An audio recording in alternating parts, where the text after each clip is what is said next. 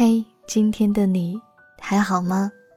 我是海音，每天晚上的九点四十分都会在微信公众号“听海音”跟你说晚安。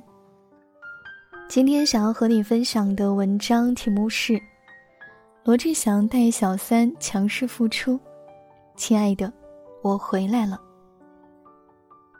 罗志祥光速复出了，因为就在这两天，有网友发现啊，罗志祥与第三者蝴蝶姐姐担任主持的综艺《娱乐百分百》丝毫不受影响，正常播出。在海报中，罗志祥依旧是 C 位，而电视台也回应了两人合作非常愉快，并不会影响以后的播出。再加上之前粉丝喊话想念罗志祥时，罗的回应是：“谢谢你，请等我回来。”或许这种种迹象都是在表明，这个出轨、约炮成瘾、玩多人运动的男明星，并不会就此被封杀。而他的粉丝依旧力挺他，甚至表示私生活不检点方面，我向来觉得是私人的事情。那么这就引出了一个巨大的争议：你觉得公众人物私下不检点，该不该被封杀呢？我先来说一下我的看法，我觉得该封杀。因为公众人物之所以为公众人物，他的一言一行就需要做出榜样，他平日里就需要更严格要求自己。当明星们在享受粉丝拥戴的光环时，就要经得起旁人的质疑才行。这个道理很简单，欲戴皇冠必承其重。李小璐或许最深有体会，自从出轨风波后，她几乎是从影视圈里被除名了。平日只能上直播带带货，当个网红了，而且圈内好友基本不再跟他有联系，可以说是变相封杀了。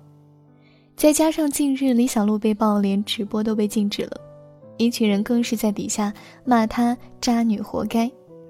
五月十二号，她发了一条微博：“祝护士节快乐。”底下全是在骂她不要脸的，可见群众的道德观是有的。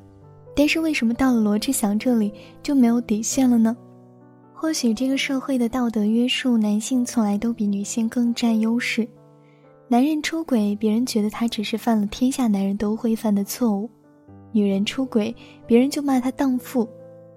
陈赫当年出轨丑闻闹得沸沸扬扬，他自己都出来表态道歉了，可是底下居然还有一堆人都觉得陈赫是个受害者。事情演变到现在，结果就是陈赫混得风生水起，拍电视剧、拍综艺，几千万的粉丝都觉得他可有魅力了。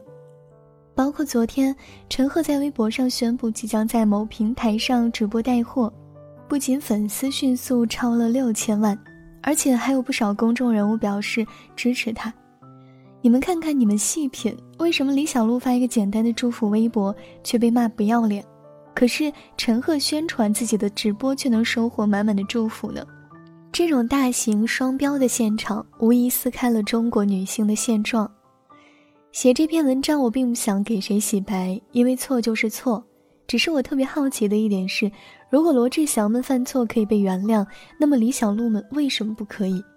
如果要封杀李小璐们，那么也请一并封杀罗志祥们吧。不然就会让人觉得这个社会上男人犯错后只要悔改就能被原谅，可是女人一旦一步错，往后的人生就是步步错，这对女性是不公平的，也是非常残酷的。这放在我们普通人的生活中就更是如此。当你对犯错的女性赶尽杀绝时，为何却要对犯错的男性网开一面？其实还是因为我们习惯性的把女性当作弱势群体。而把屠刀伸向弱者是人性的共通点，于是改变这个现状，扭转思想上的不平等，变成了我们当代每个人的责任。最怕有一天，下一代的年轻人轻易指责任何一个女孩子时，仅仅因为她是女的。